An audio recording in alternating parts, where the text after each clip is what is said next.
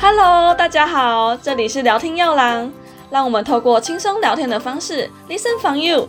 平时对于医药问题的困扰，我们是药学系的学生，我是 Emily。Hello，我是 Angel。Hello Angel，好久不见。我现在要跟你讲三个名词，你要记住哦，等一下会考。哈？什么？你都在玩什么？刚见面就叫我寄东西是怎样啊？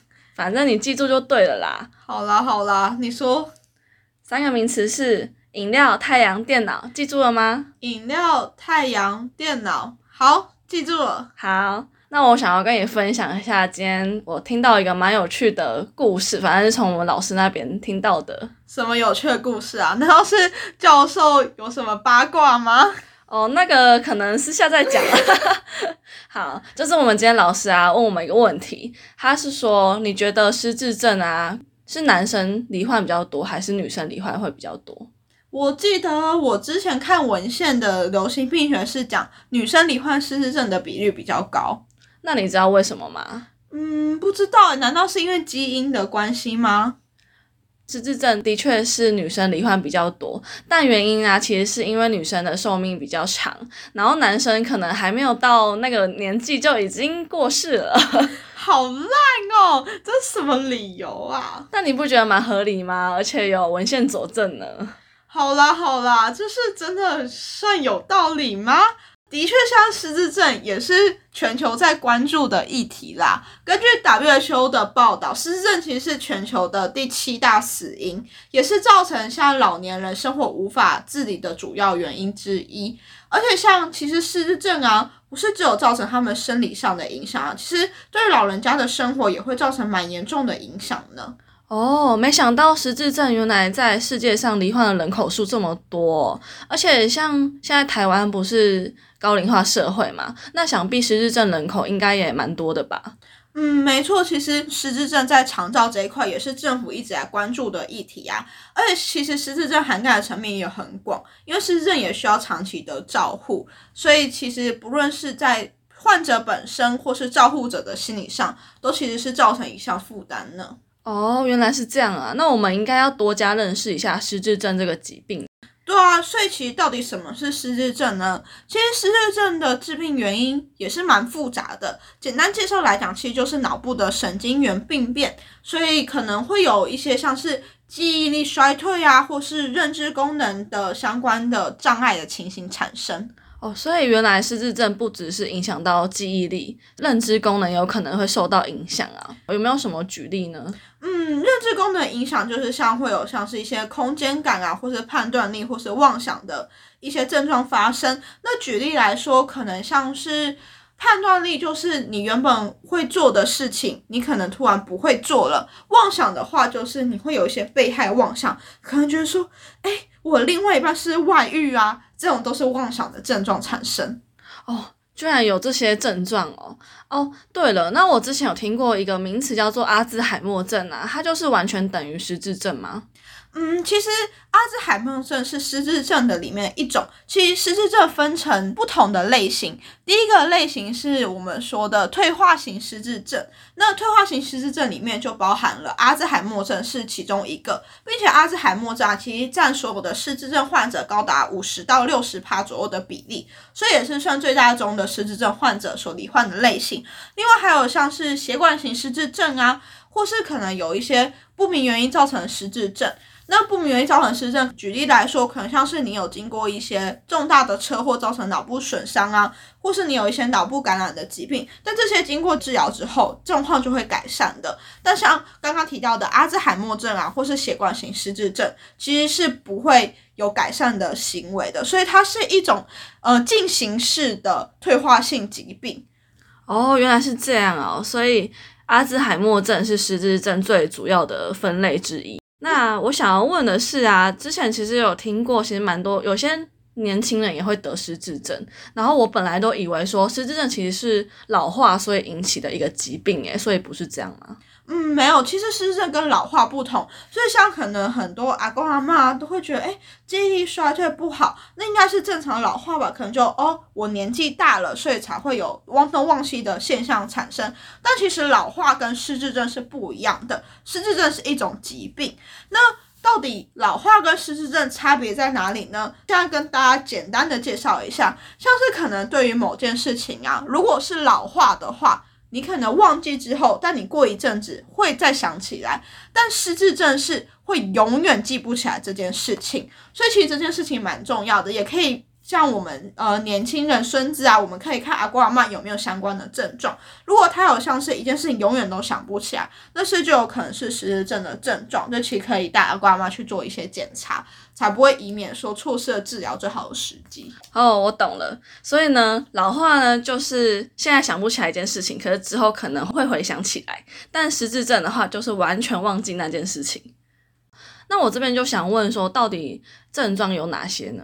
嗯，其实像刚刚说的，失智症是一种进行性的退化性疾病，所以它症状其实有分早期、中期跟重度。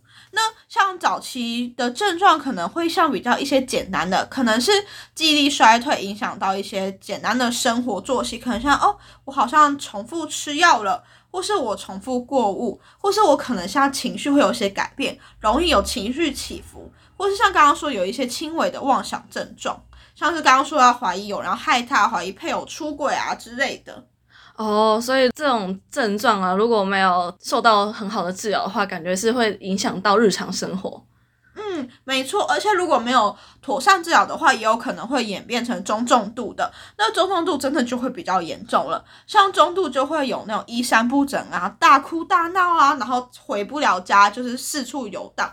那最严重的啊。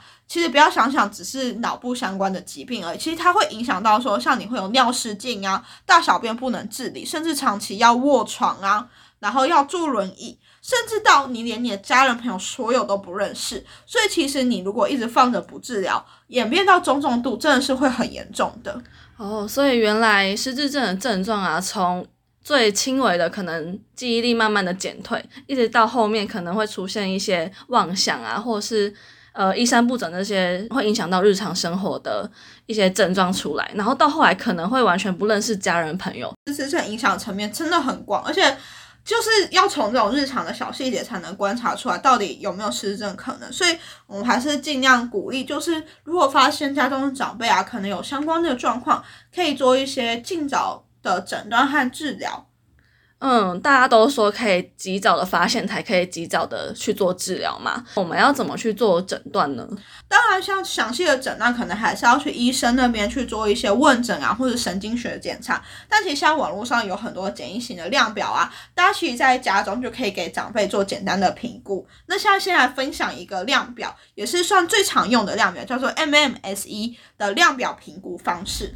MMSE 评估量表哦，我之前好像有听过，但我有点忘记它是怎么去做诊断的耶。其实 MMSE 量表它其实评估的面向蛮多的，像它可能会评估说，哎，老人家的记忆力有没有衰退，甚至到有你的语言能力呀，或是一些行为能力、建构力。或是一些基本问答能力，它都可以去做到评估哦。举一些它的一些评估的几题好了，因为它有到十一题啦，然后就举几个例子。像第一个就是像基本问答题，可能就很简单，问你说，哎，今年是几年几月几日啊？这种很简单的日常生活问题。再也有到说像记忆力相关的，可能像叫你跟你说三个名词，然后叫你说接下来记住这三个名词，事后再问你。再也会像有一些刚刚说的理解力，像是数学教你从一百持续减七，连续减五次，甚至是到你去描绘一个图形，这些都是一些简单的评估方式。哦，了解了。所以透过刚刚所述的这些简单的评估方式，我们也可以自己在家就评估自己到底有没有失智症。因为毕竟我们好像平常常常会想到某个人，但是一直忘记他叫什么名字。那如果我们怀疑自己是不是失智的话，我们就可以透过这个简单的评估量表，然后来去评估自己是不是有失智症的相关风险因子存在。对啊，但你这么年轻，如果忘记名字很正常啊，根本不是什么失智症，好不好？哦，我就怕我是不是嘛？诶，但刚刚就有提到说要记住三个名词，然后事后再记忆嘛。那你还记得我们最一开始 podcast 叫你记得三个名词是什么吗？啊，我忘记了，我记得是什么铅笔吗？哎、你太夸张了吧？哪里有铅笔？完全八竿子打不着哎、啊，难道我真的有失智症吗？呃，我觉得你一定是平常酗酒太多了，所以才导致脑袋不清楚吧？哪有，我那叫做适度饮酒，好不好？而且我跟你讲，我最近啊，在 drama 的文章看到啊，适度饮酒啊，其实反而有助于降低失智症风险哦。真假的？你你难道不是为自己找借口吗？根本不是为自己找借口好不好？这可是发表在 drama 的文章，这是有文献根据的。那那你说说看吧。那篇文章其实是在呃评估说，他把族群分成都没有饮酒、轻度饮酒、中度饮酒跟重度饮酒这四个族群，那分别去评估说他的失智症风险。其实这篇文章发现说啊，你如果是轻度饮酒的人，还有中度饮酒的人，比起都没有饮酒的人的话，你有比较低的失智症风险哦。但是重度饮酒的人的话，你还是有很高的失智症风险比例。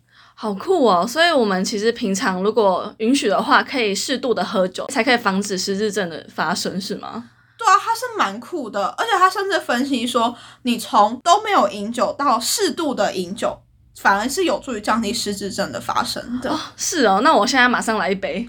还是要适当饮酒啦，但是多喝酒还是对于身体不好啦，所以不要常喝酒还是比较好的。对啊，你自己要小心哎，我觉得你已经快迈入重度饮酒的状态了。我很正常啦，我一天一杯而已，根本还好吧。